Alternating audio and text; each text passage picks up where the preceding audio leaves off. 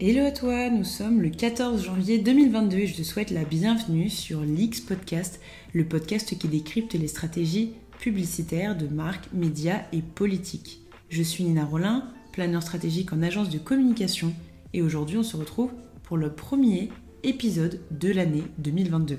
J'en profite également de cette introduction pour te souhaiter une bonne année 2022, que celle-ci te soit riche en réussite, en projets, en santé et en fun. Après l'épisode hors série dédié au futur de l'influence aux côtés de Myriam, fondatrice de Lou Agency, je te propose une première interview aux côtés d'un ou plutôt d'une professionnelle de la communication autour de l'identité, de la féminité, de la masculinité, de savoir comment elle s'exprime au sein des discours publicitaires. Et aujourd'hui, je reçois Aude Legré sont connectés virtuellement. Ça fait peur Un dauphin Wipe it down. Wipe. Das Auto. Dans nos couches, pas d'autre que les nôtres. On va parler d'identité, on va parler de CSP. Est-ce que cette segmentation traditionnelle par l'âge, par genre, par CSP favorise l'identification et embrasse les attentes d'inclusivité? Comment parler au féminin post-MeToo ou au masculin ou encore, est-ce qu'on devrait tendre à la neutralité et dépasser cette notion de genre? Est-ce que cette notion de féminin ou de masculin est toujours d'actualité? Comment cela se construit? Et est-ce que toujours les critères de segmentation, comme on le disait, de sexe et d'âge, sont toujours d'actualité? Avant de commencer l'épisode, je tiens à remercier à nouveau Aude Legré qui participe en tant que directrice des stratégies de l'agence Rébellion pour son intervention enrichissante qui ouvre un boulevard de réflexion. Aussi, afin de vous faciliter l'écoute de l'épisode, les grandes parties seront scindées par ce son et les sous-parties par ce son. Et je vous souhaite, je te souhaite une bonne écoute. Bonjour Nina, bonjour euh, tous les auditeurs de l'X. Je suis ravie de participer à, cet épisode sur un sujet aussi important que le rapport euh, à l'identité, qui est quand même un sujet qu'on traite énormément dans notre vie de planeur stratégique ou euh, d'analyse de tendance. effectivement, moi je suis associée et directrice des stratégies chez Rébellion, qui est une agence de communication indépendante et dans lequel nous avons créé avec mes associés un bureau de tendance intégré qui s'appelle Trends for Change et qui permet justement euh, d'observer les évolutions culturelles et sociétales et d'identifier du coup ces, tendances, ces shifts dans les, euh, dans les aspirations individuelles et collectives qui ont un impact sur les marques et surtout d'essayer vraiment euh, de travailler avec des sociologues, des anthropologues et des prospectivistes pour tirer les fils concret en, termes de stratégie de marque. Quelles sont justement euh, les évolutions du rapport aux identités dont on va parler aujourd'hui et euh, quelles sont les implications de ces évolutions sur euh, le choix de nos égéries, sur les positionnements que les marques doivent prendre, sur l'ancrage culturel qu'elles vont choisir dans leur communication. Donc tout ça est, est assez passionnant et je suis ravie qu'on commence par l'identité parce que pour moi c'est vraiment le socle d'une bonne stratégie de marque, c'est de se poser la question de l'identité qu'il y a derrière. Sensualité fabriquée.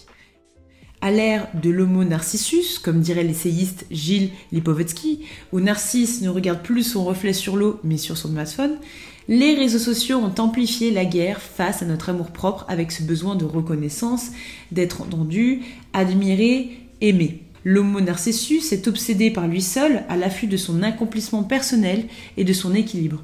L'homo narcissus vit pour lui-même et en lui-même, mais grâce à l'intervention du regard d'autrui qui le narcissise. L'autre ne vient pas le reconnaître, mais vient plutôt confirmer son reflet qui mérite de nombre de compliments, de pouces verts, de retweets ou de likes. Ce sont autant de termes qui accroissent l'autoséduction et qui construisent le narcisse 2.0.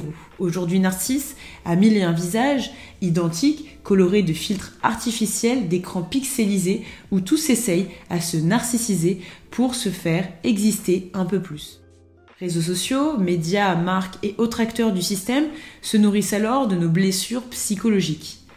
Paradoxalement, de plus en plus de comptes décortiquent ces phénomènes afin d'en prendre conscience de ces injonctions peu visibles ou presque invisibles pour faire évoluer nos comportements. À l'ère d'une plus grande liberté du corps, une liberté d'être, comment communiquer dans ce sens? Aude va nous apporter son point de vue sur l'homo narcissus, le management de la beauté, les nouvelles identités, la notion de neutralité. Tout de suite. Alors, c'est très touchy et évidemment euh, on, tend vers un idéal qui bouge en permanence et du coup ce sera jamais quelque chose de réglé et tant mieux ça nous fera du boulot pour toujours j'espère mais euh, mais on voit par exemple aujourd'hui que euh, quand les carcans traditionnels volent en éclats, en réalité, il y en a d'autres qui s'imposent et c'est un éternel recommencement. Et on a vu aussi pas mal d'influenceuses de personnalités ou de ou de, ou de jeunes filles ou garçons euh, se révolter par rapport au diktat de la beauté naturelle notamment, où c'est assez facile à dire euh, de revendiquer une beauté euh, sans make-up, au naturel, le glow sans rien faire. On aimerait tous pouvoir faire ça, sauf que il y a eu beaucoup de débats en social notamment sur des gens qui disaient bah oui, mais ça nécessite une bonne hygiène de vie, donc parfois ça nécessite des moyens économiques pour pouvoir avoir ça, ça nécessite un capital de peau naturel qu'on n'a pas tous forcément et toutes forcément.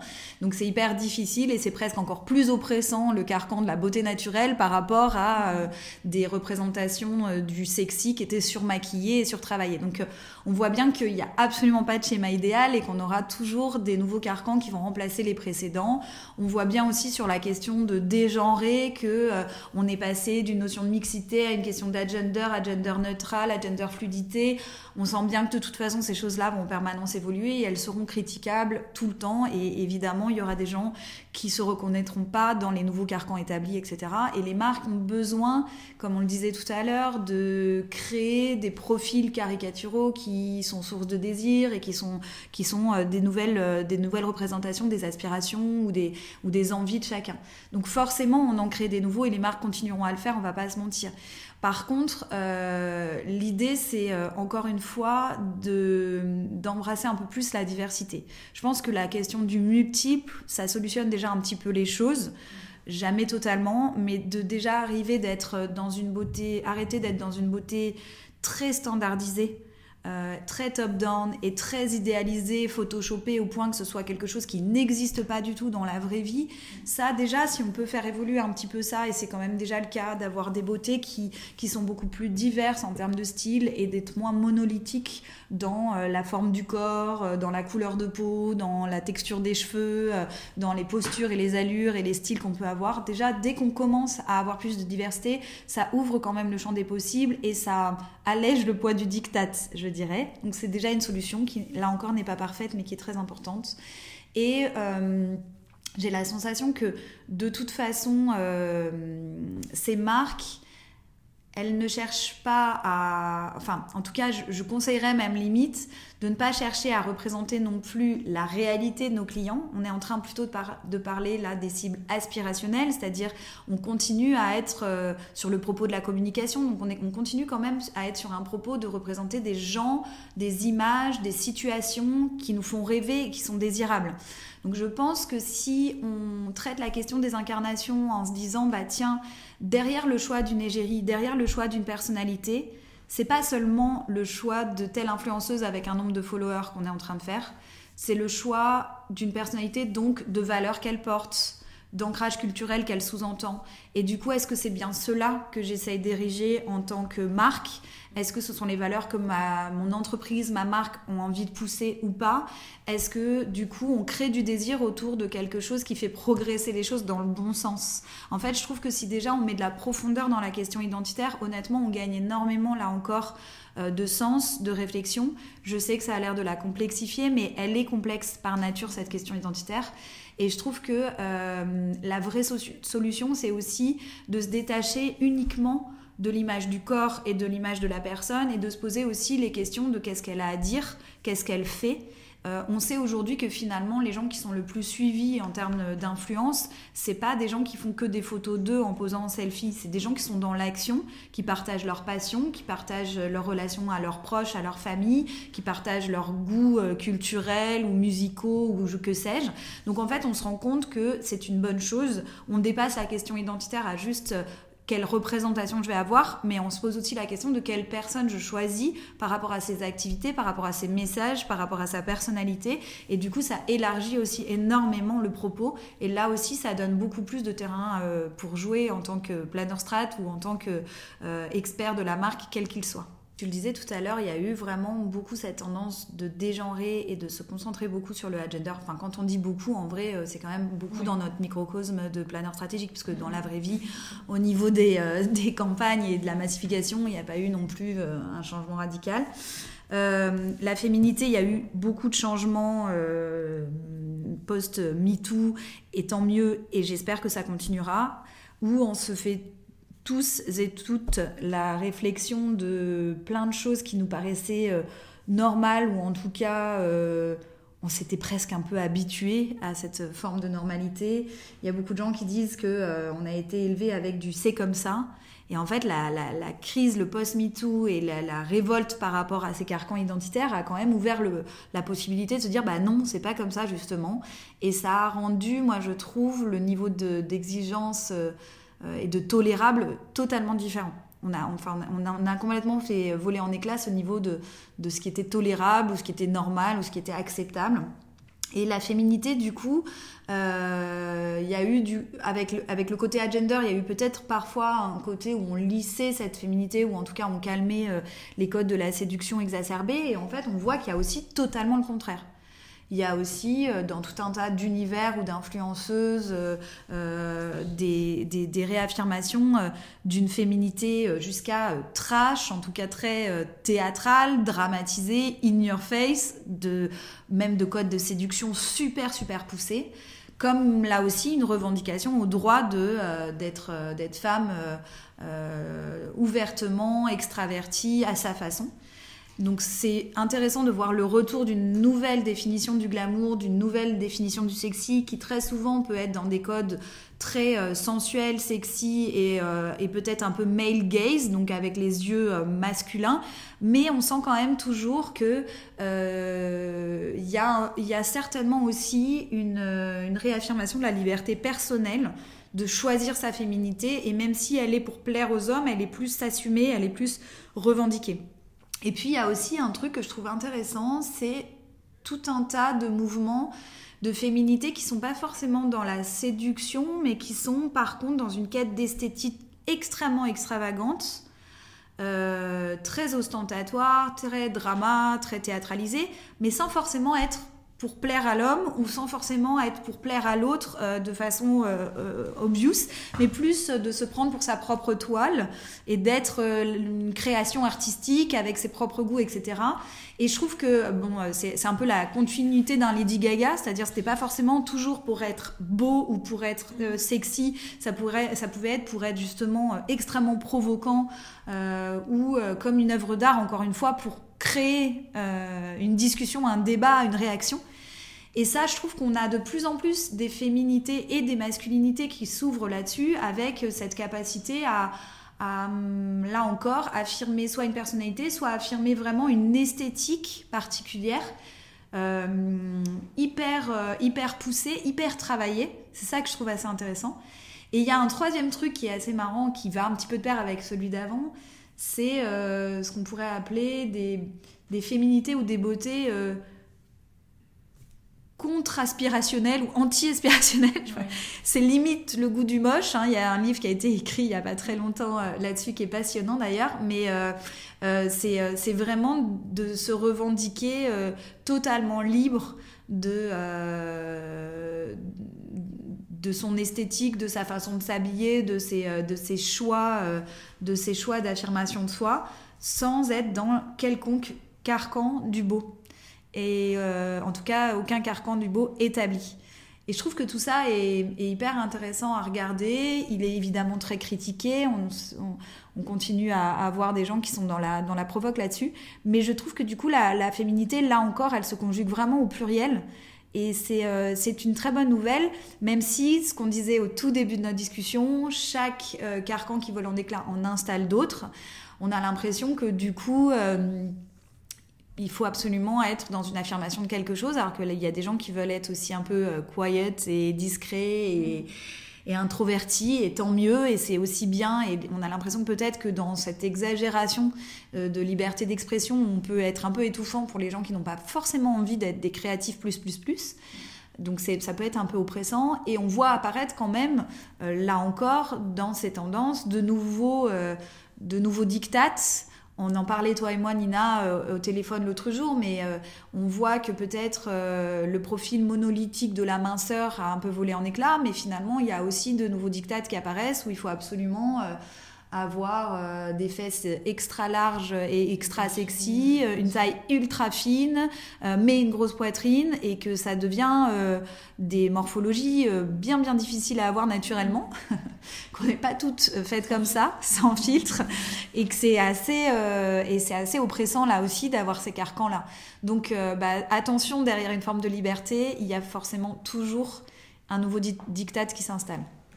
Et c'est pas du tout nouveau d'ailleurs euh, d'être sur des propos de libérer la femme, etc. Il y a quand même eu énormément de marques euh, par, euh, par même les développements produits. On, se rappelle dans l'héritage de marques de mode, de marques de luxe, un Chanel, un Dior, un Saint Laurent, ont tous à leur façon eu une, approche très féministe euh, de la mode, ou même plus accessible, Dim à son époque a libéré les gambettes. Donc on est vraiment sur énormément de marques qui l'ont fait bien avant. Dove, effectivement, il y a quand même quelque chose à signifier, c'est que à, installer, enfin c'est pas la première marque non plus, mais en tout cas il y a une énorme visibilité sur la normalité, la girl next door, et ça a permis quand même de dépoussiérer euh, pas mal de représentations euh, hyper surnaturelles ou inatteignables de euh, des ambassadrices de marque. Donc tout ça, c'est euh, quand même pas totalement nouveau.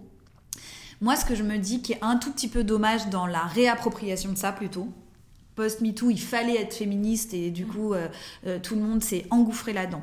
Ce que je trouve un peu dommage et que j'essaie aussi de, de, travailler avec pas mal de mes clients, c'est un petit peu dans la continuité de ce qu'on se disait tout à l'heure, de, se poser les questions, de ne pas tomber dans d'autres carcans ou d'autres clichés ou dans d'autres solutions un peu de facilité c'est que, comme je disais avant, entre Dior, Chanel et Saint-Laurent, si on retourne dans l'héritage du créateur, dans l'héritage de la marque, dans la façon d'avoir été féministe, même au niveau des produits et des collections, c'est pas du tout pareil de faire péter un corset que de euh, s'inspirer des costumes de l'autorité masculine pour un Saint-Laurent par exemple, pour les détourner au féminin que encore euh, euh, de euh, sublimer la femme de telle ou telle façon. Je trouve que dans chaque histoire, quand on va un peu en profondeur de ces héritages de création ou ces héritages même de R&D dans certaines marques, on se rend compte qu'il y avait un angle de féminisme super intéressant de la même façon qu'il y a un angle parfois d'engagement écologique ou autre, et voilà. Et que ce que je trouve dommage, c'est que parfois, dans ces espèces d'énormes tendances où il faut être féministe, où il faut être green, où il faut être ça, on s'engouffre dans des marottes un peu similaires entre une marque et une autre. On est tous euh, de futurist female, on est tous sur euh, des propos féministes un peu premier degré, ou en tout cas très similaires d'une marque à l'autre, alors qu'on pourrait avoir là aussi une façon d'en parler et de les incarner très très différentes et très variées. Avec euh, là aussi euh, des traités extrêmement militants du féminisme, pourquoi pas, voire activistes, assez provoques.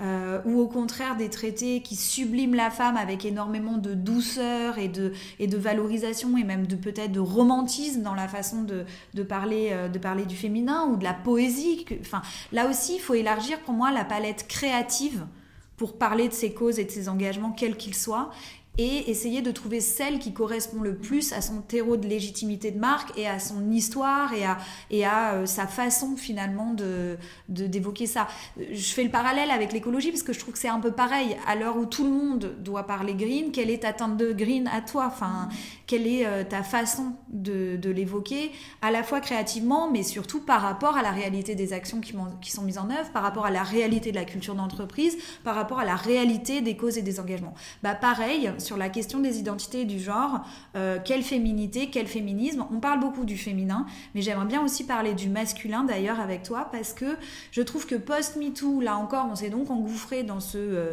must-have du, du, propos, du propos féministe. Et euh, il reste encore beaucoup à faire et c'est une très bonne nouvelle. Et vraiment, on est très très loin du compte. Donc je ne suis pas du tout en train de dire euh, super, c'est fait, ça s'est coché. En revanche, je trouve qu'on a pris beaucoup de retard sur le masculin du coup. Et que euh, je travaille notamment euh, beaucoup avec Decathlon sur euh, un accompagnement des tendances sociétales sur l'ensemble de leur, de leur sport et, leur pratique et l'ensemble de leur marché à l'international. Et justement, on travaille beaucoup sur cette question des, des représentations identitaires du sportif ou des motivations liées au sport. Et on travaille beaucoup sur comment on, on fait rêver au-delà de la performance un peu classique, un peu caricatural et un peu cliché, parce qu'on n'est pas tous des performeurs euh, tous les jours, 24 sur 24 dans tous nos sports. Bien au contraire, on est plutôt majoritairement pas dans une quête de performance euh, métrique en tout cas. Euh, et donc, euh, notamment, on accompagne en ce moment euh, et, et, plein d'autres marques chez Decathlon pour s'interroger sur les figures aspirationnelles du sport au-delà de la performance. Et notamment, on se rend compte que sur le masculin, bah, il y a beaucoup de boulot, presque encore plus que sur le féminin. C'est-à-dire que quand on parle sport au féminin, on voit qu'il peut y avoir des, des, des, incarnations qui nous font rêver, qui ne sont pas forcément toujours des athlètes de très très haut niveau, mais des gens un petit peu plus commun des mortels, alors que dès qu'on le met au masculin, on a l'impression qu'il faut forcément être dans le performeur et que euh, euh, on, est un peu dans le cliché pour les autres. Du coup, sur le masculin, il y a beaucoup de choses encore à faire. Ça me fait penser à cette euh, campagne Célio qui justement incarne le, normal man, mais je, je, trouve que c'est super et là aussi on commence à dépoussiérer les carcans. Mais j'ai l'impression que là où il y a encore du boulot pour le masculin, c'est que dès qu'on est sur l'homme normal, c'est un peu le pote drôle. Et c'est pas trop forcément dans une figure euh, ni de séduction, ni de, euh, ni de représentation du succès ou de la réussite ou autre. Et je, je pense qu'il y, y, a vraiment du boulot à, à représenter encore plus tous ces possibles, aussi au niveau du masculin. Nouvelles identités et inclusivité. L'inclusivité, ça parle de mieux accueillir les diversités, de mieux y répondre. Ce qui est aussi intéressant là-dessus, dans le côté euh, élargir un peu la palette du propos, c'est que, toujours pareil, on, on, a ce mot qui atterrit parce qu'il est très tendance en ce moment, euh, souvent sur un prisme, alors qu'il en a euh, énormément finalement. Et la diversité, ça peut être une question de diversité d'âge, de diversité d'origine ethnique, de diversité genrée ou non. Euh, ça peut être aussi une question simplement de diversité de style et de goût. Euh, parce que parfois, justement, on, pense aux questions euh, inclusives et diversité ça fait peur aux marques parce qu'on a l'impression que tout de suite on va devoir être dans la surreprésentation euh, d'origine ethnique ou d'âge ou autre et que c'est un challenge qui est très très difficile encore une fois à mettre en place au niveau de la communication et au niveau de la réalité produit. Ça parle aussi de diversité, d'inclusivité aussi du handicap, de tout un tas de situations plus spécifiques qui sont extrêmement importantes aussi à représenter aujourd'hui. Mais en réalité, il y a une palette hyper large pour les marques de venir jouer dans le terrain de l'inclusivité sans forcément être parfaite. C'est un petit peu comme le sustainable ou le durable. On ne peut pas être parfait là-dedans, on ne peut pas euh, tout de suite euh, proposer une solution idéale et on ne peut pas se taire et ne rien faire non plus.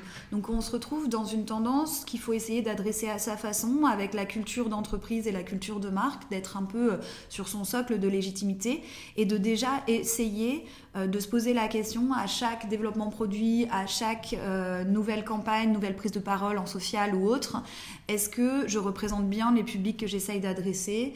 Est-ce que j'ai une diversité à minima de style ou de personnalité dans mes incarnations? Et là, on commence déjà à être un peu plus exclusif sans forcément euh, toujours euh, euh, cocher toutes les cases. C'est pas possible de représenter tout le monde. Mais je reviens sur ta question aussi des segmentations. Euh, c'est hyper difficile et, dans nos métiers, euh, Nina, à toi comme à moi, quand on est euh, sur de la stratégie de marque ou, sur n'importe quel métier qui travaille autour des marques, on est obligé à un moment donné de caricaturer un petit peu l'audience, la cible, le persona, peu importe comment on l'appelle, à laquelle on s'adresse. On est obligé d'un moment donné aussi organiser une gamme avec une certaine segmentation. Donc à partir de là, on est obligé d'être un peu faux de toute façon, puisque c'est une caricature et c'est une structure de pensée. Si déjà on se pose mieux la question de pas tomber dans des carcans traditionnels désuets et d'essayer d'être dans des représentations un peu plus vraies, qui collent un peu plus à la réalité ou qui collent surtout un peu plus aux vraies aspirations et aux vraies motivations de nos publics, Honnêtement, déjà de se poser la question, ça change absolument toute la donne. Maintenant, on sait très bien que pour des raisons même de clarté, de circulation en magasin, etc., bah, c'est facile à dire de faire péter la segmentation genrée, par exemple. Mais dans la réalité, ça serait une confusion totale si on le faisait systématiquement. Donc bien sûr qu'on va garder quand même des leviers de segmentation, bien sûr qu'on est obligé de réfléchir encore avec un certain nombre de cases, mais l'idée c'est vraiment de, euh, euh, de, tirer profit finalement de cette... Euh, de cette petite révolte par rapport au, carcan identitaire pour se poser plus de questions, pour essayer d'être plus authentique, plus réel et plus pertinent dans notre façon de penser l'identité. Donc vraiment, moi, je trouve que c'est une très bonne chose que ce débat soit virulent. C'est une très bonne chose que euh, ce qu'on disait normal hier ne soit plus accepté et qu'on commence à euh, pousser les exigences un petit peu plus loin sur la question identitaire. Je pense même qu'il n'y a pas une stratégie de marque qui se pense euh, sans question identitaire. Euh, et que aujourd'hui, sans faire l'esprit critique trop vite, mais on utilise mal le levier identitaire ou en tout cas on le sous-utilise. C'est-à-dire que euh, on sait que beaucoup beaucoup de marques ont une envie d'incarner leur marque, de choisir une égérie, de choisir des influenceurs ou des influenceuses qui vont euh, porter ou être ambassadrices de la marque. Évidemment, là, du coup, on se pose la question de quelle est la bonne personne, euh, qui on va choisir, euh, euh, quels sont les publics de cette influenceuse ou de cet influenceur. Donc là, on pose vraiment des questions identitaires. Sauf que c'est beaucoup plus profond que ça, en fait. c'est pas seulement une question de montrer un visage ou de mettre un nom de personnalité associé à sa marque. La question identitaire, pour moi, c'est aussi même de façon intuitive, quand une marque parle, qui est la marque derrière euh, est-ce que c'est un donneur de leçons? Est-ce que c'est un ami? Est-ce que c'est un prof? Est-ce que c'est un magicien? Est-ce que c'est une sorcière? Euh, Toutes ces questions identitaires, finalement, elles se posent tout le temps et elles se posent au tout début de n'importe quelle stratégie euh, de développement produit ou de développement de marque. C'est à qui on s'adresse et qui on cherche à interpeller. Et du coup, c'est la première question, c'est pour ça que je parlais de questions un peu socle, c'est que finalement, la question identitaire va permettre aux gens de s'identifier ou pas à la proposition de la marque. Du coup, tout ce qu'on va faire derrière, va reposer quand même sur cette première question. C'est un petit peu au même niveau que la notoriété, j'ai envie de dire. C'est est-ce que euh, j'ai l'impression que cette marque me parle à moi ou me, peut me concerner ou peut m'intéresser Et à partir de là, j'écoute la promesse qu'il peut y avoir derrière. Les carcans identitaires, ils évoluent en permanence et en tout cas, on s'en a franchi beaucoup en ce moment. On l'a vu, il y a quand même vraiment euh, une façon assez violente de les rejeter, qui était déjà là avant euh, la crise qu'on connaît en ce moment avec euh, le post-MeToo, notamment sur les questions de féminité. On voit qu'il y a vraiment, vraiment le débat de l'inclusivité, de, mieux représenter les diversités, quelles qu'elles soient, euh, qui se pose beaucoup plus fortement et de façon assez virulente. en ce moment, ça s'est accéléré, donc je pense qu'on ne peut plus passer à côté, on ne peut plus se permettre de ne pas se poser ces questions-là. Et c'est vrai que euh, on se reconnaît plus dans les carcans euh, traditionnels identitaires, que ce soit du côté des marques ou du côté des produits. Il y a un chiffre notamment qui m'a euh, beaucoup accompagné dans ma vie précédente, puisque je dirigeais la prospective euh, et la stratégie de marque chez Péclairs Paris, donc on, traitait aussi beaucoup de ces questions identitaires et on traitait beaucoup ces questions dans l'univers de la mode et de la beauté notamment. Et il y, a, des études internationales qui étaient très focus US, mais qui sont quand même valables au niveau monde, qui montraient que 80% des gens ne trouvent pas des habits à leur taille dans les tailles standards. 80%. Ça veut dire qu'on a vraiment pensé les collections, pensé le développement produit pour la majorité, et très très peu pour euh, les, petites spécificités, mais ces petites spécificités mises ensemble représentent 80% de la population. Alors, il y avait plein de raisons à ça, parce que c'était compliqué de développer une nouvelle taille, ça coûtait très cher euh, euh, au niveau de la fabrication, etc. Donc, on avait besoin de ces segmentations et on avait besoin de ces caricatures pour pouvoir quand même adresser un peu euh, des publics. Mais maintenant, euh, ça se démocratise énormément, ça devient beaucoup plus possible. Et de l'autre côté, la société a évolué et euh, on n'accepte plus de ne pas trouver euh, chaussures à son pied, sans mauvais jeu de mots. On n'accepte plus de ne pas avoir des propositions qui ressemblent aux vrais gens, qui évoluent avec la société. Et on a envie que les marques représentent dans leur communication et dans leur proposition produit les vrais gens, les vrais besoins et qu'on arrête d'être uniquement sur des caricatures idéalisées, souvent d'un autre temps. La fin des CSP+. Après avoir parlé de reconnaissance, d'injonctions visibles et invisibles, ainsi que des enjeux d'une nouvelle identité, nous avons également échangé sur la construction du genre dans la publicité, notamment sur la féminité.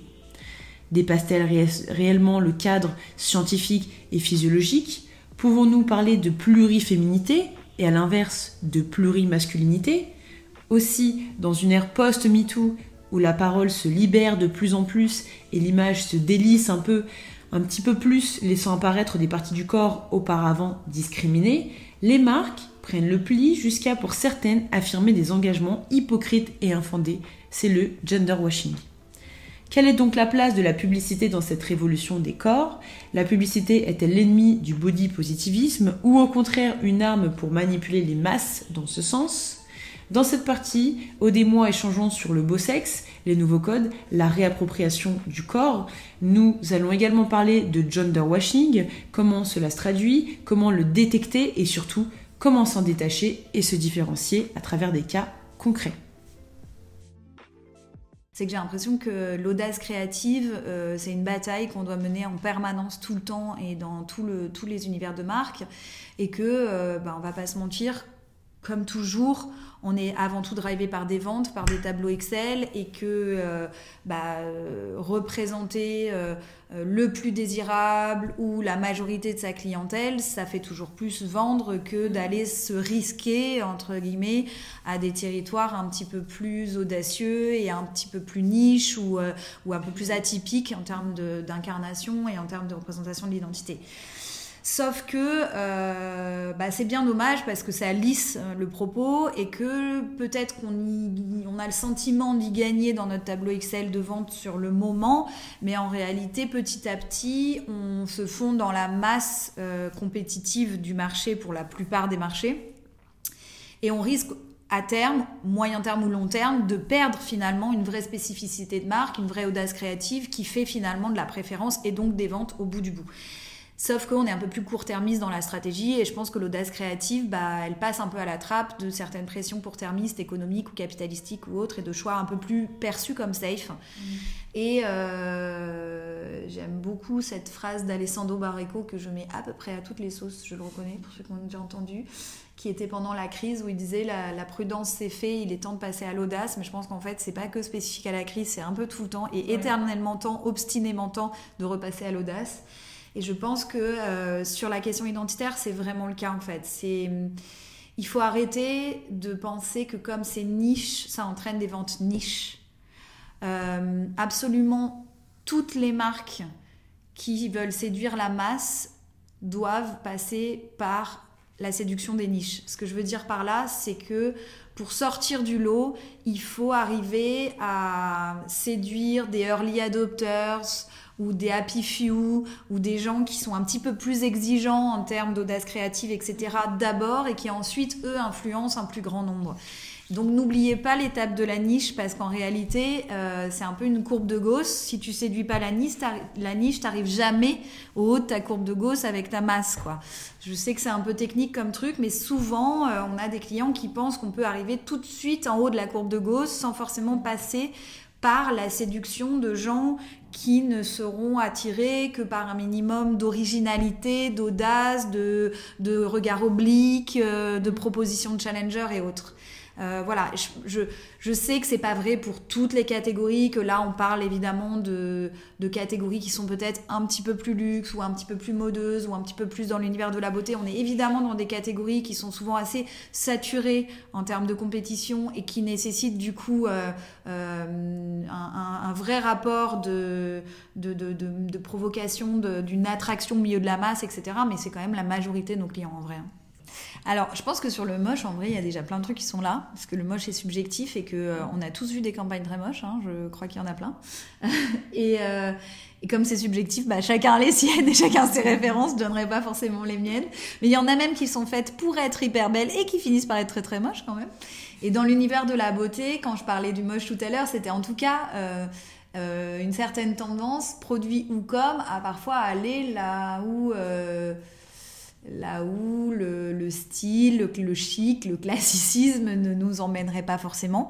Mais euh, bah, toute forme d'extravagance va être très souvent jugée moche par quelqu'un d'autre. Donc finalement, je pense qu'il y en a et que, euh, et que euh, et que même c'est stratégique d'être moche parfois. C'est-à-dire que je me souviens, il y a, il y a longtemps, euh, c'est moins le cas aujourd'hui, mais il y a longtemps, par exemple, le côté bordélique chez H&M faisait partie de la stratégie parce que ça donnait l'impression de dénicher un trésor que seul toi avais déniché. Et c'est uniquement une fois dans la rue que tu te rendais compte qu'il y avait à peu près 25 autres meufs qui avaient la déniché a priori le même trésor que toi chez H&M. Donc finalement, le bordel ou le, le pas rangé euh, pouvait faire partie de la stratégie. De la même façon, euh, certains sites de e-commerce euh, ont, ont joué, des, même, même des Amazon ou des Bons Coins ou des eBay, etc., ont même joué d'un certain euh, côté très euh, sec, très moche et pas trop designé en aspect.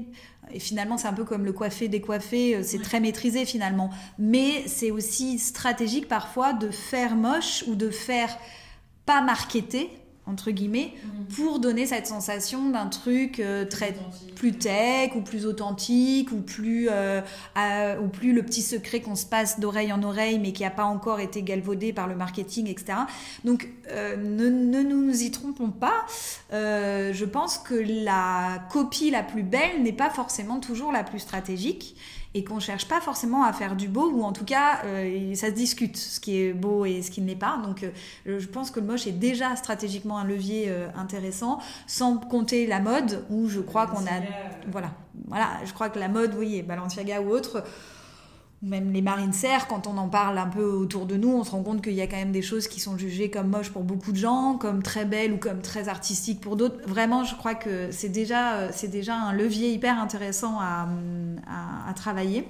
Voit au niveau culturel qu'il y a plein de choses qui bougent aussi là-dedans, euh, des rappeurs qui euh, revendiquent euh, soit leur homosexualité, soit leur sensibilité, soit les deux, soit qui justement revendiquent de pas être dans les carcans identitaires qu'on peut leur imposer.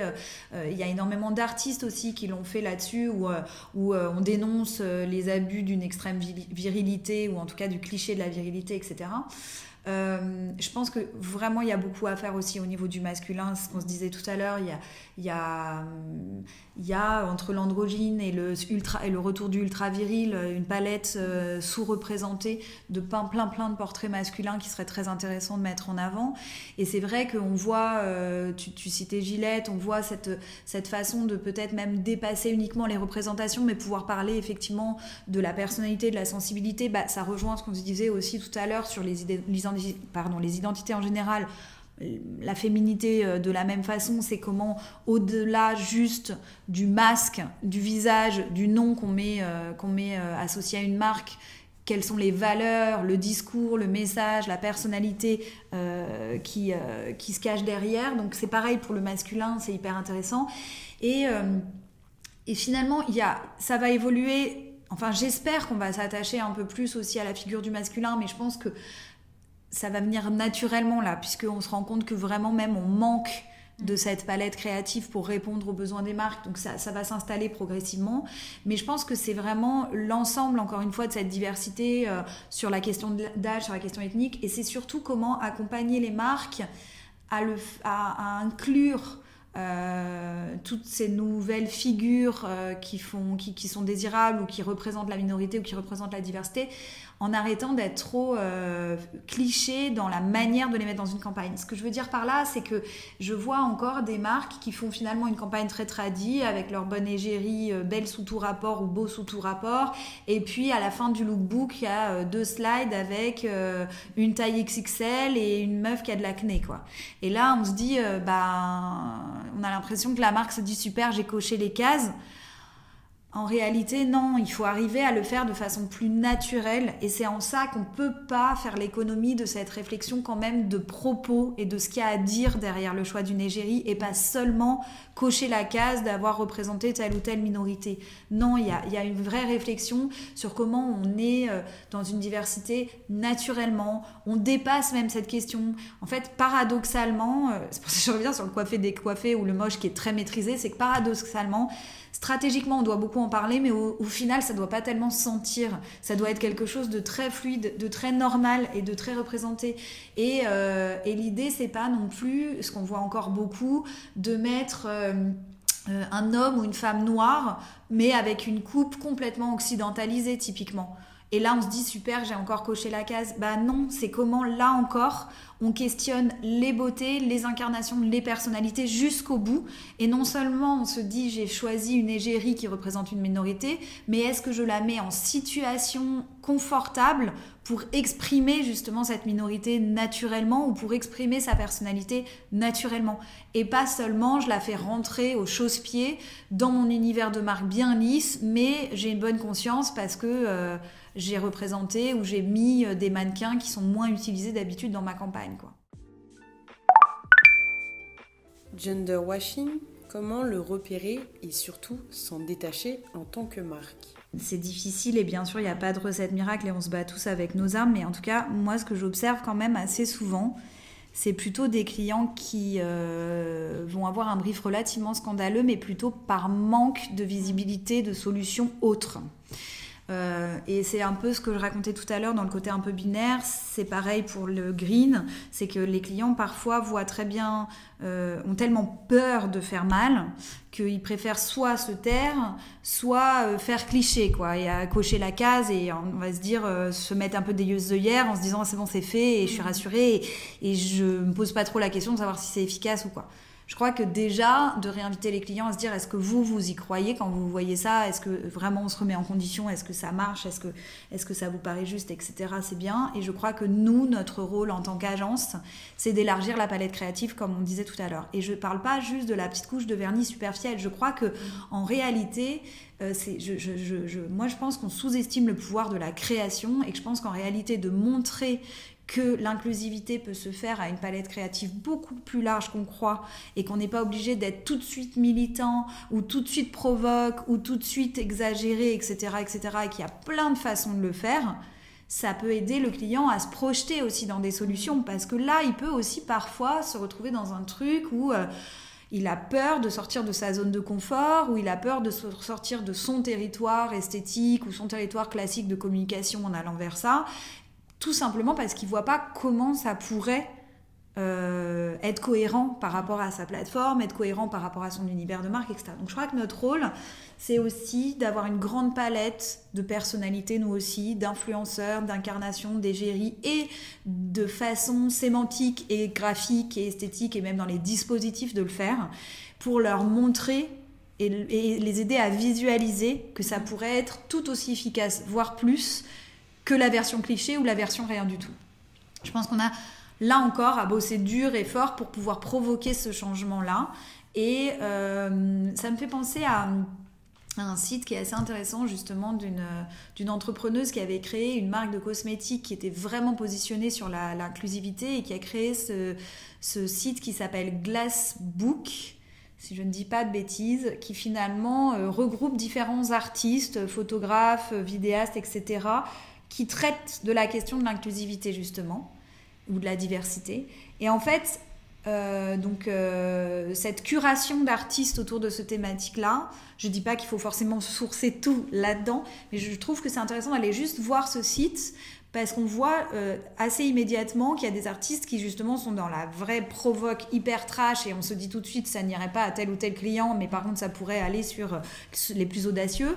D'autres qui le font avec ce que j'ai tout à l'heure un peu de poésie ou de ou d'univers complètement différent. Et rien que de voir cette palette là qui n'est absolument pas exhaustive mais qui déjà montre ah oui, on n'est pas obligé d'être activiste pour parler de féminin. Enfin, voilà, en fait, déjà de, rendre ce truc-là tangible, je pense que ça aide. Et l'autre point, qui est toujours un peu le même pendant que quand on parle du green, c'est vraiment marrant parce qu'on parle d'une cause finalement, quelle qu'elle soit, euh, il y, a, y, a, des similarités euh, de stratégie. L'autre point, c'est vraiment aussi d'accompagner les gens sur le fait que on ne peut pas prendre l'inclusivité comme un tout. Ce qu'on disait tout à l'heure, on ne peut pas passer de rien à je suis parfaitement inclusif. Ça n'existe pas. C'est comme on ne peut pas être dans le j'ai peur du greenwashing donc je dis rien ou alors je me dis parfaitement sustainable. Mais personne ne peut faire ça. C'est comme si je te disais euh, euh, est-ce que tu peux me dire que tu vas vers le bonheur? Bah, En fait, ça me paraît quand même un peu gros comme affaire. Donc euh, voilà, tout évolue en permanence. Donc on est plutôt dans des démarches de choisir un angle dans une cause. Euh, là, d'ailleurs, notre propos d'aujourd'hui le montre bien. Dans la question des identités, on peut euh, s'atteler à être vraiment très focus sur la question du genre, on peut s'atteler à être vraiment très focus sur la question des diversités euh, de handicap, d'origine ethnique, d'âge, être focus sur un mélange de tout ça avec sa patte, avec sa stratégie, avec son niveau. Et une fois qu'on choisit finalement un angle pour traiter d'une cause, c'est beaucoup plus accessible parce qu'on est moins dans une énorme euh, bulle d'idéal inatteignable. On est un peu à sa façon et avec, comme tu disais, euh, un truc qui progresse parce que de toute façon les choses bougent.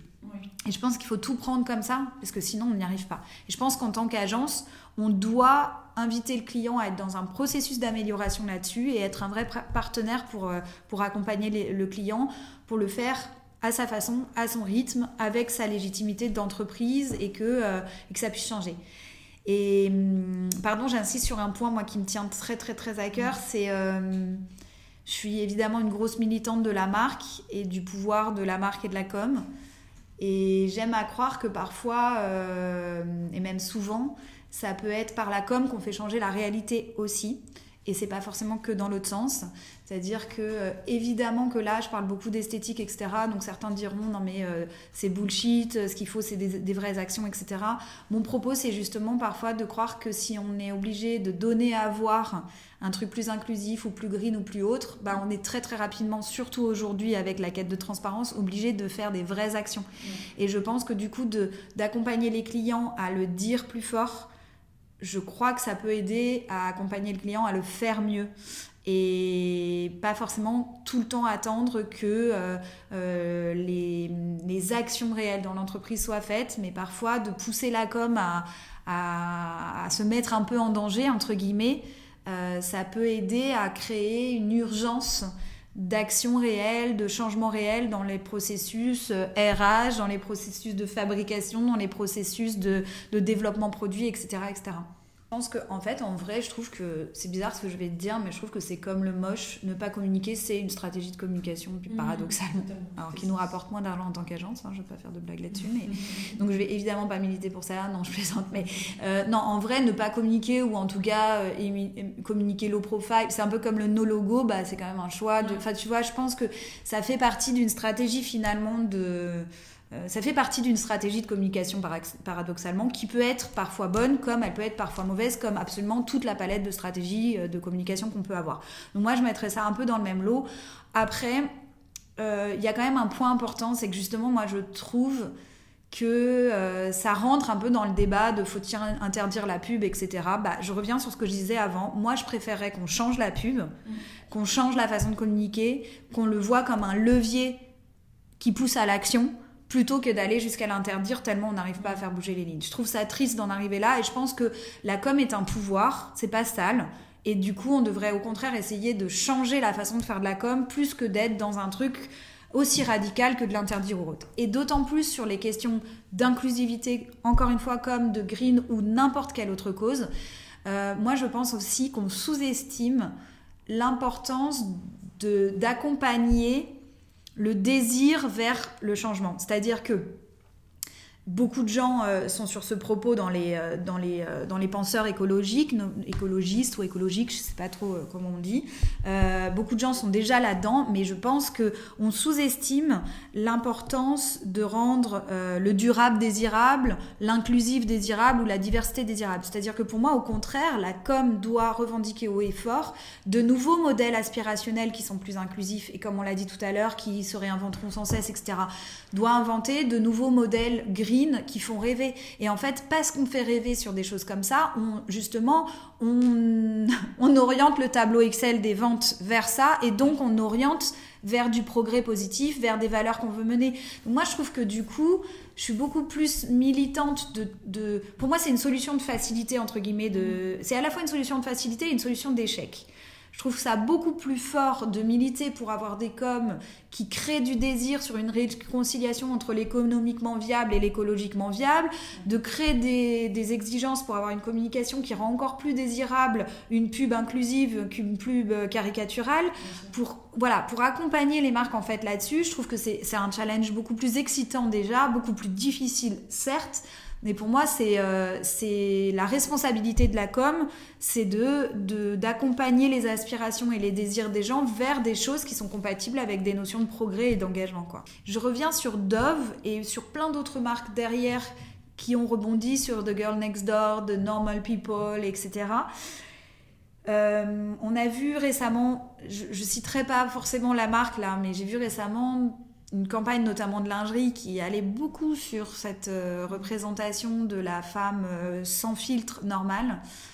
Euh, moi, j'ai la sensation aujourd'hui que le challenge, il est quand même de sublimer des gens normaux et pas forcément de juste représenter The Girl Next Door. Je crois qu'on oublie un petit peu en ce moment avec ces questions d'authenticité, on oublie un petit peu en ce moment que quand même les marques sont là pour marquer, certes, mais pour faire rêver aussi. Et que la com, c'est quand même là aussi pour faire rêver. Donc le curseur doit être quand même bien trouvé sur plus de réalisme et d'authenticité, oui, mais avec la part de rêve. Je suis pas sûre d'avoir envie de ressembler à ma voisine, même si euh, j'aime beaucoup ma voisine par ailleurs. Mais je suis pas sûre que ce soit euh, forcément systématiquement le profil qui fait rêver les uns et les autres. Je pense qu'il y a réellement un travail créatif et artistique à faire.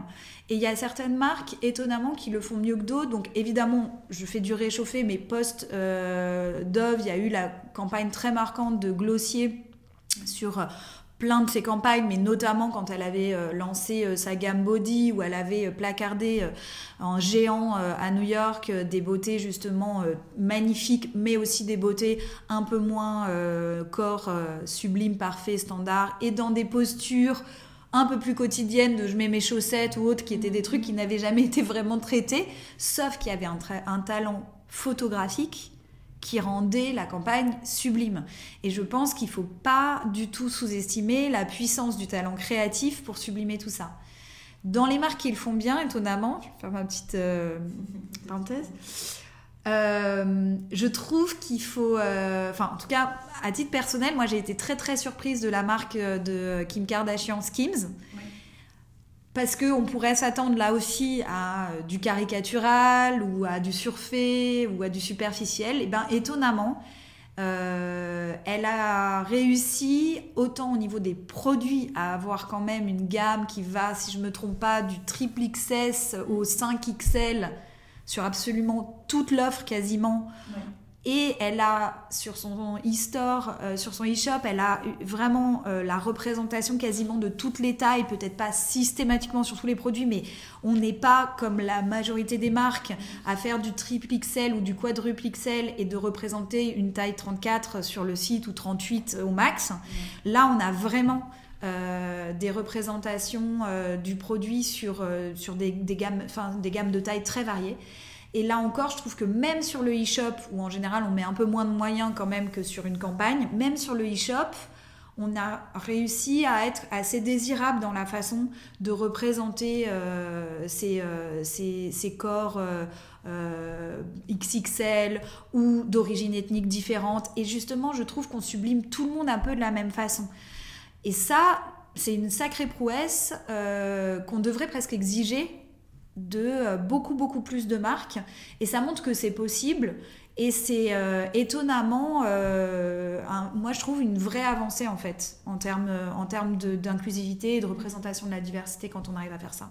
En vrai déjà cette, cette tendance à, questionner les carcans identitaires ça nous invite à arrêter de mettre euh, du sexué ou du genré partout alors que franchement il y a peut-être des catégories spécifiques où c'est encore un peu nécessaire. Tout à l'heure, je disais, si on pète la segmentation dans, une, dans, dans un retail de mode, par exemple, si on casse complètement le homme, femme, enfant, on va quand même être clairement perdu. Donc la question, elle est quand même encore là et elle doit encore un peu se poser de temps en temps pour des, questions de signalétique basique ou des questions quand même d'organisation d'un plan de collection, d'organisation d'un développement produit, etc. Donc il y a encore des, des moments où c'est nécessaire de penser comme ça. Mais moi, ce que je trouve euh, un peu plus choquant, c'est que finalement, il y a énormément de sujets qui nous viennent au quotidien où franchement on, nous, on met un genre sur notre cible ou un genre sur notre profil euh, d'incarnation de marque alors qu'il n'est pas nécessaire. Alors que là, la personnalité pourrait prendre le dessus. Je donne un exemple. Euh, on a fait par exemple un, sujet euh, chez Rébellion euh, sur une marque d'alcool. que je ne sais pas si je, cite ou pas, mais où on avait un- une mascotte qui était vraiment un, pirate cliché.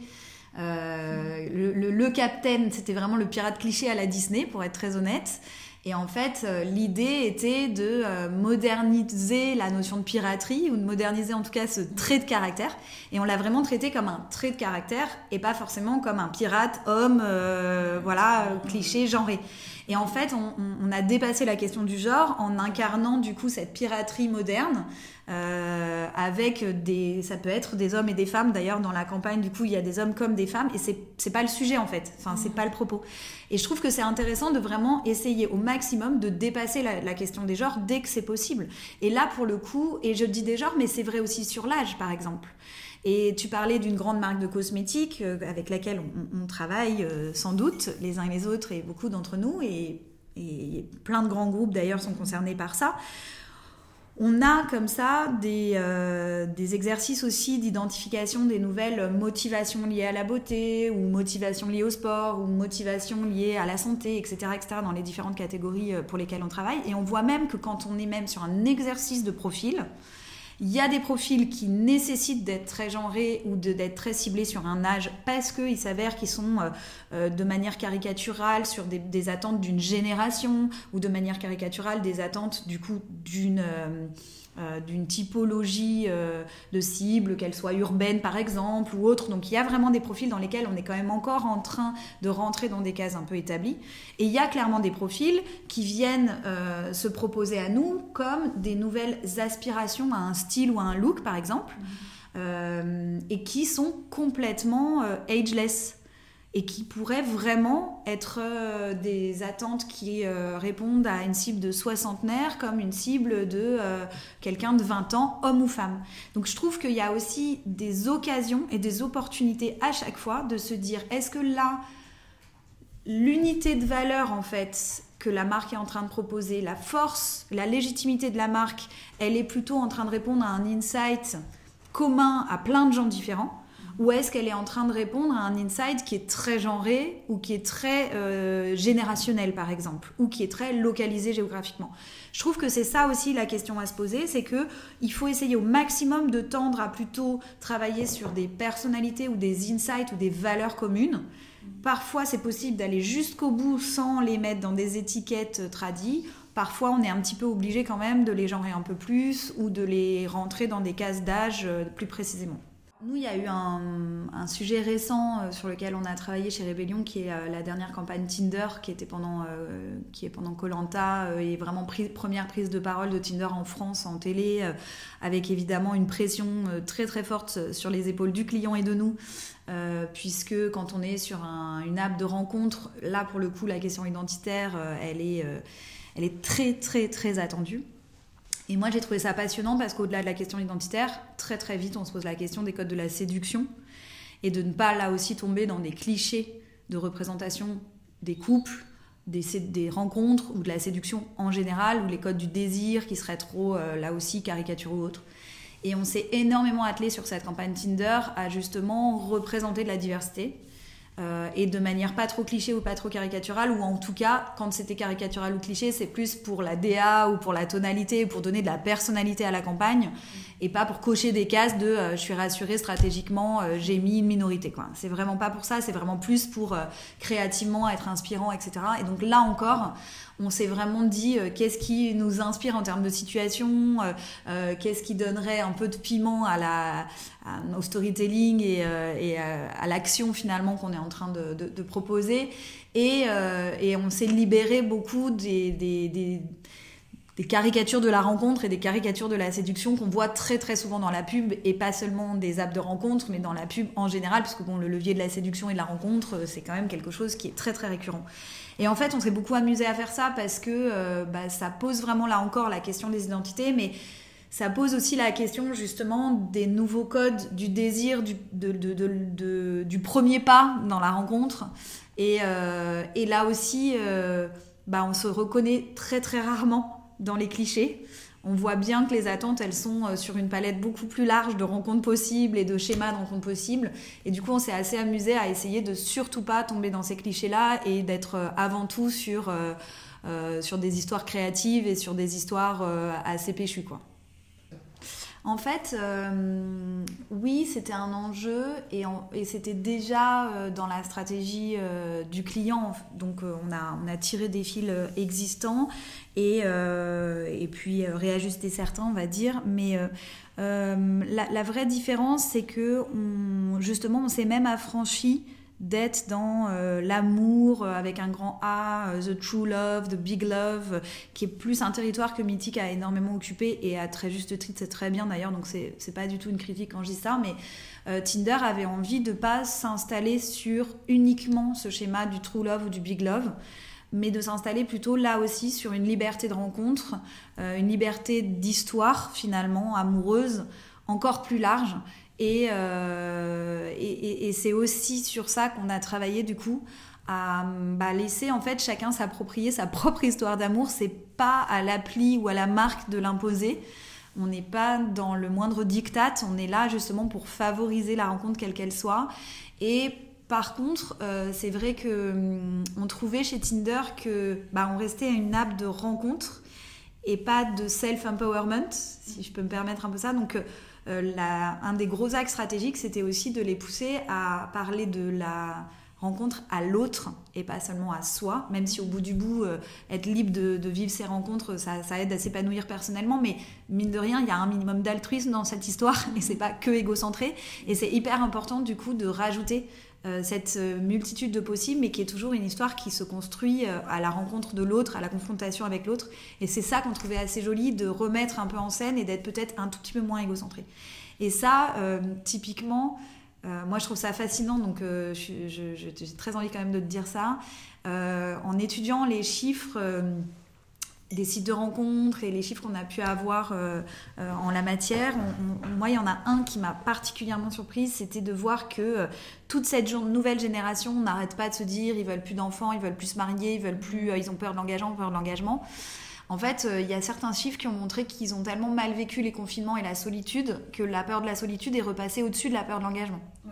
Et je trouve ça terrible, mais fascinant sur toutes les marques qui se positionnent encore une fois sur la rencontre, l'amour et le désir, c'est-à-dire euh, 99% peut-être des marques, pas que les rencontres, les sites de rencontres. Mais, euh, mais je trouve que, que c'est énorme en fait comme, euh, comme shift. Que la peur de la solitude euh, devienne plus grosse que la peur de l'engagement, bah ça, ça va peut-être avoir un impact, mais monumental, sur le rapport à l'autre, sur la rencontre et sur le, retour à la vie euh, sociale dans, tous les, sens, euh, parce qu'on s'est rendu compte qu'on avait euh, cruellement parfois besoin des autres. Même si il peut y avoir à l'origine une demande malheureusement très opportuniste de dire bah voilà euh, j'ai une demande de ma direction qui veut qu'on aille vers l'inclusivité avec telle et telle case à cocher etc même si au départ d'un brief quel qu'il soit ça peut être de temps en temps opportuniste transformons-le en opportunité de faire avancer les choses dans le bon sens. Je pense que c'est vraiment ça qui est important c'est que je, je préférerais que ça soit sur des bonnes raisons et que ça se fasse avec des volontés de faire passer des valeurs réelles, des actions réelles de marque. Mais j'ai envie de dire, si c'est opportuniste, bah, c'est quand même une opportunité de faire avancer les choses dans le bon sens. Et donc, utilisons le pouvoir des marques et le pouvoir de la communication pour faire avancer les choses dans le bon sens. Je trouve que du coup, on a quand même euh, un métier qui, si on le fait bien, euh, peut même, sous une demande opportuniste, permettre de faire bouger des lignes, etc. Moi, je pense que c'est en alertant tous euh, dans nos postes différents, chez l'annonceur ou en agence, en alertant justement sur le fait que euh, si ça coûte cher à une marque de pas aller vers l'inclusivité, ça peut lui coûter encore plus cher d'y aller de façon washée.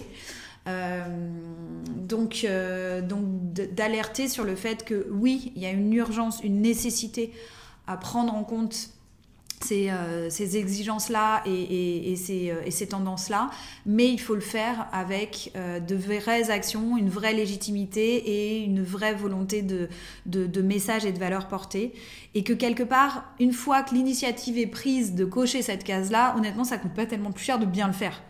Franchement, d'essayer de se poser la question deux minutes de plus sur comment, euh, comme je disais tout à l'heure, au-delà de juste choisir une égérie qui représente une diversité, de comment penser le concept de la campagne, de comment mieux inclure naturellement euh, cette histoire dans le, dans le storytelling de la marque, dans euh, euh, sa présence en social ou dans la manière de penser une expérience quelle qu'elle soit, bah, c'est pas ça en fait qui coûte tellement plus cher. Encore une fois, c'est une exigence à avoir tous et, et il faut qu'on il se batte en réalité beaucoup pour pour pour convaincre que euh, c'est pas en le faisant euh, greenwasher ou genre washer ou whatever washer que ça marchera quoi.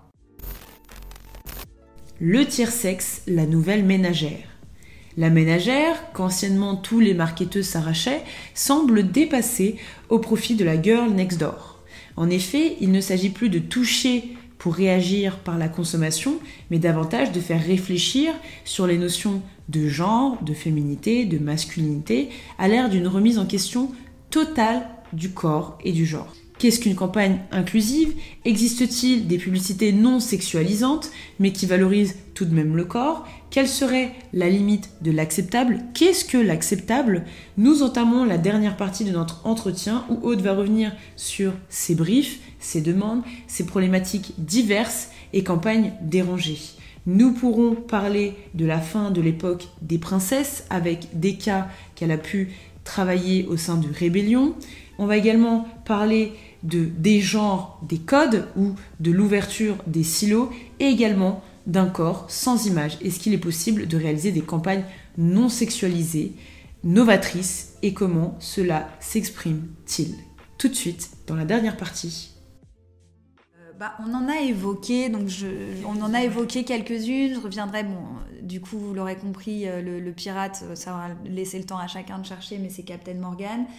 Captain Morgan, encore une fois, c'est un bon exemple où finalement la question du genre n'en était pas une et où on s'est euh, attelé à incarner un caractère de piraterie moderne au-delà de savoir si c'était un homme ou une femme. Et finalement, le fait d'incarner un pirate des temps modernes au-delà du genre, c'est déjà euh, une vraie, euh, un vrai parti pris intéressant. Donc euh, ça, je trouve que c'est un, bon exemple. On a évoqué Tinder aussi sur les rapports de la séduction et je vais avoir une petite prise de parole dans pas longtemps sur les nouveaux codes amoureux et la séduction. Donc voilà, sur, sur les prises de parole de de rébellion. Et, euh, et, et j'en parlais, euh, elle n'est pas encore sortie et j'espère qu'on va pouvoir travailler là-dessus, mais euh, sur Kalenji pour Decathlon, où où il y a vraiment, vraiment cette question de, de, de rendre moins cliché le sportif, l'incarnation et l'identité autour du sportif, qui vraiment est au cœur de notre sujet d'aujourd'hui parce que parce que euh, ça parle d'élargir la perception euh, ou la notion de performance, c'est-à-dire de pas forcément être dans un graal de gagner des courses ou de gagner euh, du temps dans, son rapport à, la course à pied ou à la marche, mais de vraiment essayer d'être sur d'autres motivations liées au sport. Donc ça, c'est vraiment intéressant parce que là encore, ça pose vraiment la question du positionnement de la marque et de la proposition au-delà, encore une fois, de ses incarnations et de ses choix d'égérie.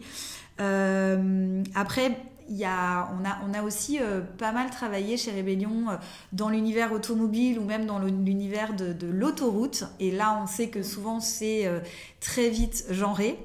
ces questions-là, où on a même souvent des briefs qui vont être sur une cible très spécifique et où on nous invite du coup à penser complètement dans, euh, dans cette case-là, bah, on essaie de circuler dans ce brief en essayant là encore de plutôt, euh, construire autour de valeurs communes, d'aspirations communes, d'idéaux communs et d'univers de, référence communs plutôt que, encore une fois, juste des genres ou des questions d'âge et d'élargir un peu ce, brief-là. Et notamment, on a sorti euh, une campagne avec la Fondation Vinci Autoroute euh, pour inviter les gens à se responsabilité et à arrêter de jeter leurs déchets par la, par la portière de leur voiture, enfin par la fenêtre de leur voiture.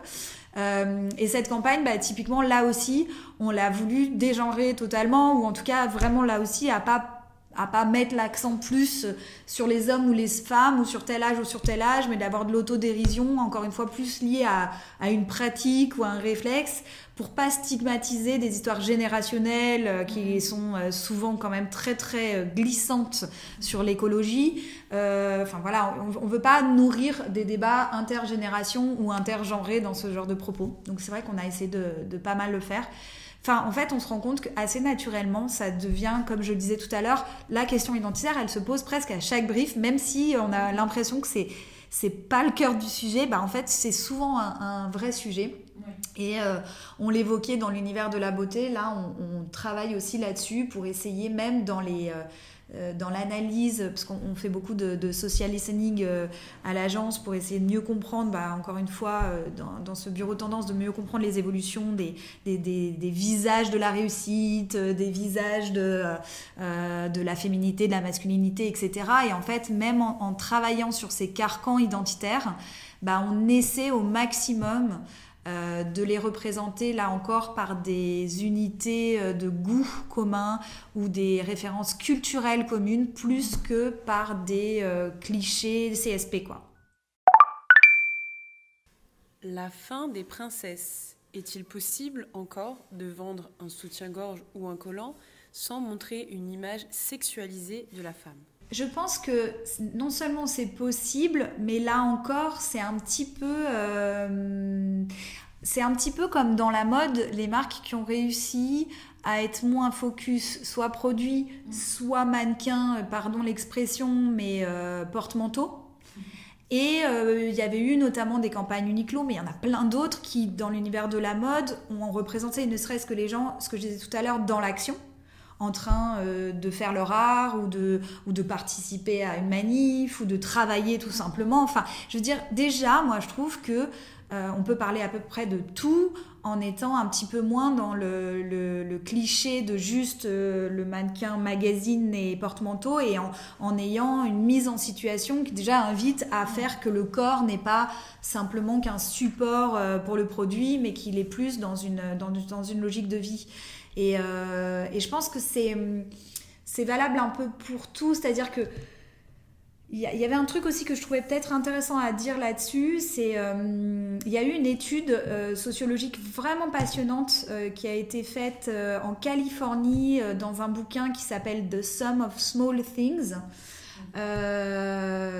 qui me, fait, qui me fait réfléchir par rapport à notre question des identités, où en fait, euh, cette sociologue euh, analyse les codes du statut et les et les, euh, et les nouveaux rapports à, encore une fois, le, les codes de reconnaissance en, en, termes de CSP ou de réussite ou autre, ou euh, de manière caricaturale, elle dit avant, il fallait avoir telle bagnole, euh, telle marque de montre, tel machin, et on se reconnaissait entre nous avec du bon gros logo et, et, et, du must-have avant 40 ans de telle ou telle marque de, voilà, de, de montre et autres.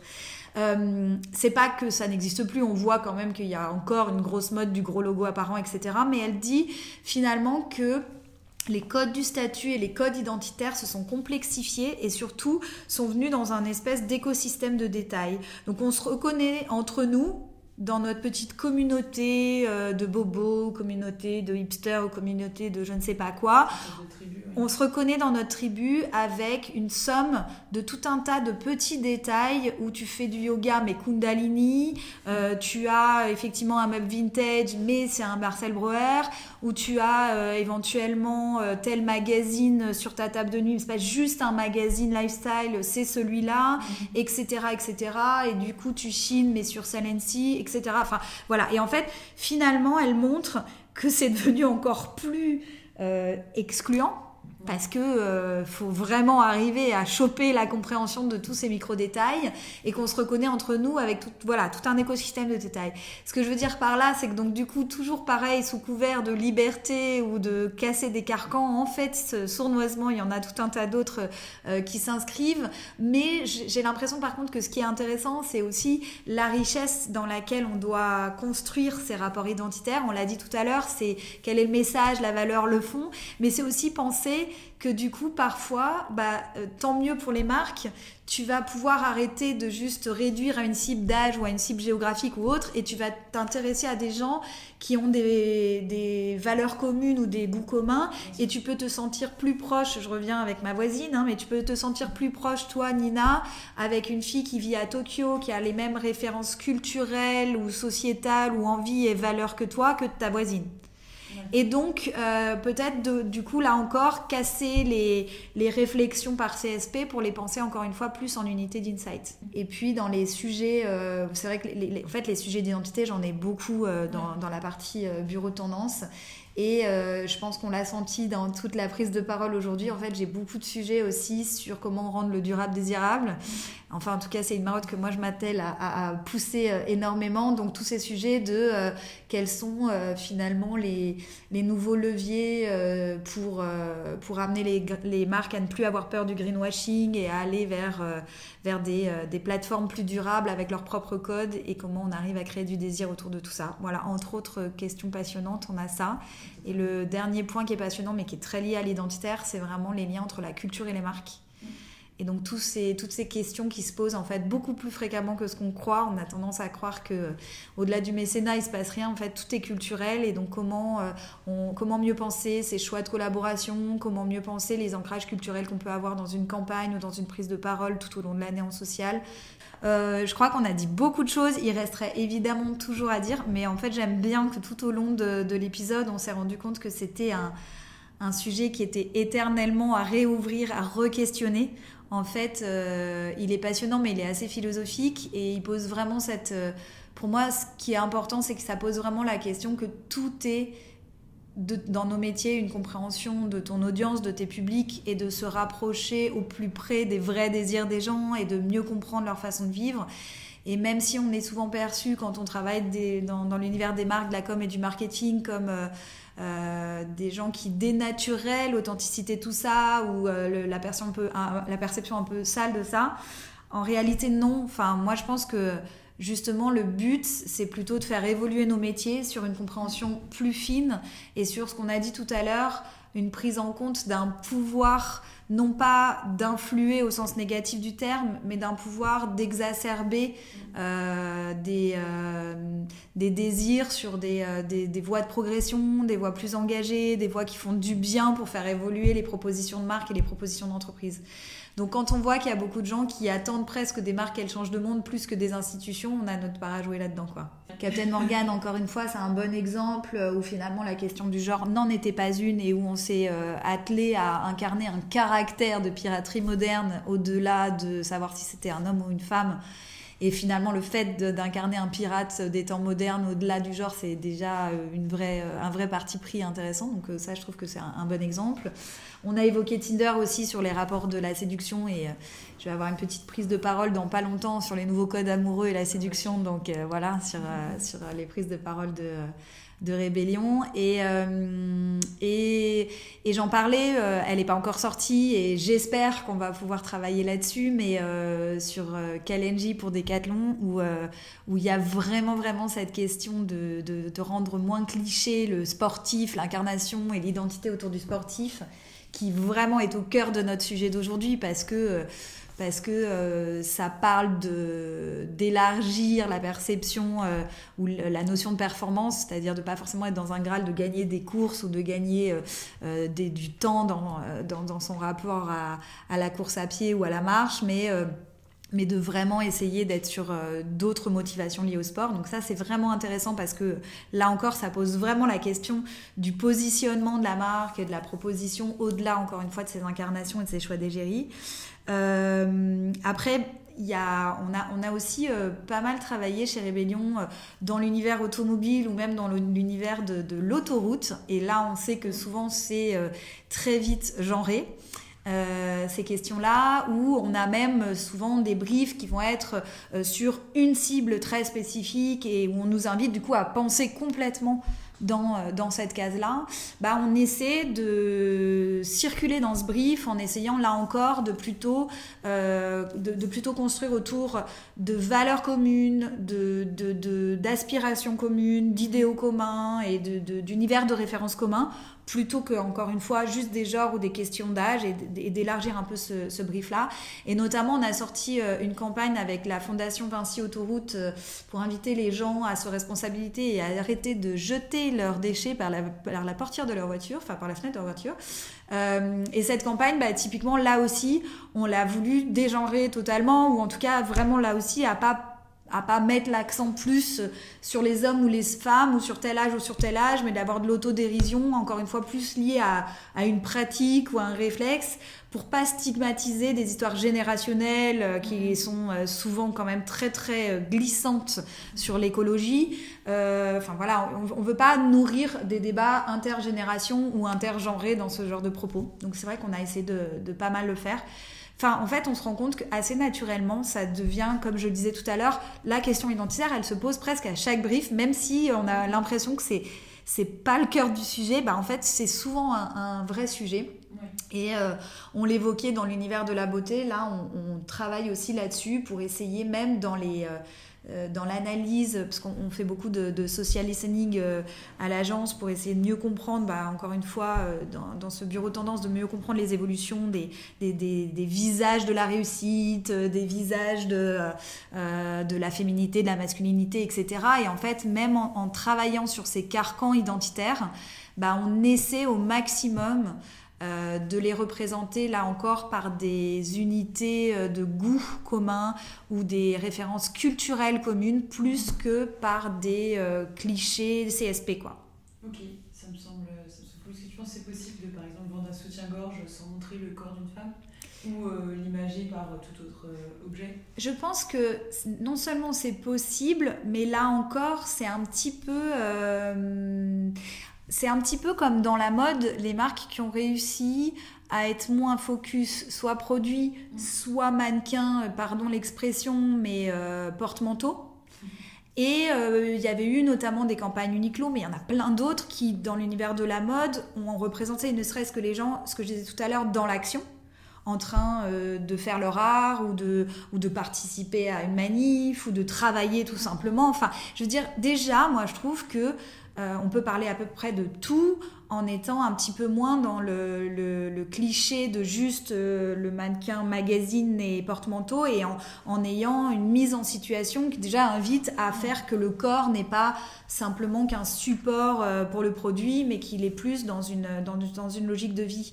Et, et je pense que c'est valable un peu pour tout, c'est-à-dire que il y avait un truc aussi que je trouvais peut-être intéressant à dire là-dessus, c'est euh, il y a eu une étude euh, sociologique vraiment passionnante euh, qui a été faite en Californie dans un bouquin qui s'appelle The Sum of Small Things, qui me fait qui me fait réfléchir par rapport à notre question des identités, où en fait cette sociologue analyse les codes du statut et les et les, euh, et les nouveaux rapports à, encore une fois, le, les codes de reconnaissance en, en, en, termes de CSP ou de réussite ou autre, ou euh, de manière caricaturale, elle dit avant il fallait avoir telle bagnole, euh, telle marque de montre, tel machin, et on se reconnaissait entre nous avec du bon gros logo et, et, et, du must-have avant 40 ans de telle ou telle marque de, voilà, de, de montre et autres. Euh, c'est pas que ça n'existe plus, on voit quand même qu'il y a encore une grosse mode du gros logo apparent, etc. Mais elle dit finalement que les codes du statut et les codes identitaires se sont complexifiés et surtout sont venus dans un espèce d'écosystème de détails. Donc on se reconnaît entre nous, dans notre petite communauté euh, de bobos, communauté de hipsters ou communauté de je ne sais pas quoi, on se reconnaît dans notre tribu avec une somme de tout un tas de petits détails où tu fais du yoga mais Kundalini, euh, tu as effectivement un meuble vintage mais c'est un Marcel Breuer, où tu as euh, éventuellement tel magazine sur ta table de nuit, c'est pas juste un magazine lifestyle, c'est celui-là, etc., mm-hmm. etc. Et du coup tu chines mais sur Salency, etc. Enfin, voilà. Et en fait, finalement, elle montre que c'est devenu encore plus euh, excluant parce que euh, faut vraiment arriver à choper la compréhension de tous ces micro détails et qu'on se reconnaît entre nous avec tout, voilà tout un écosystème de détails. Ce que je veux dire par là, c'est que donc du coup toujours pareil sous couvert de liberté ou de casser des carcans, en fait sournoisement il y en a tout un tas d'autres euh, qui s'inscrivent, mais j'ai l'impression par contre que ce qui est intéressant c'est aussi la richesse dans laquelle on doit construire ces rapports identitaires. On l'a dit tout à l'heure, c'est quel est le message, la valeur, le fond, mais c'est aussi penser que du coup, parfois, bah, euh, tant mieux pour les marques, tu vas pouvoir arrêter de juste réduire à une cible d'âge ou à une cible géographique ou autre, et tu vas t'intéresser à des gens qui ont des, des, valeurs communes ou des goûts communs, et tu peux te sentir plus proche, je reviens avec ma voisine, hein, mais tu peux te sentir plus proche, toi, Nina, avec une fille qui vit à Tokyo, qui a les mêmes références culturelles ou sociétales ou envies et valeurs que toi, que ta voisine. Et donc, euh, peut-être du coup, là encore, casser les, les réflexions par CSP pour les penser encore une fois plus en unité d'insight. C'est la fin de notre épisode et j'espère qu'il t'aura plu. N'hésite pas à nous partager ton avis, ton complément d'information, tes lectures, tout cela en commentaire dans notre post Instagram ou directement en dessous du podcast. Je remercie encore une fois D'avoir participé à cet échange enrichissant, constructif, qui nous donne plein de réflexions à l'avenir, sur l'avenir. Et en attendant, je te retrouve très vite pour un nouveau décryptage dans la boîte à leaks sur Leaks Podcast. Je te donne rendez-vous en story sur Instagram, sur Clubhouse bientôt, sur TikTok où on cartonne euh, avec plus de 25 000 abonnés. Et à très vite sur Leaks. Bonne journée, bonne soirée, à bientôt.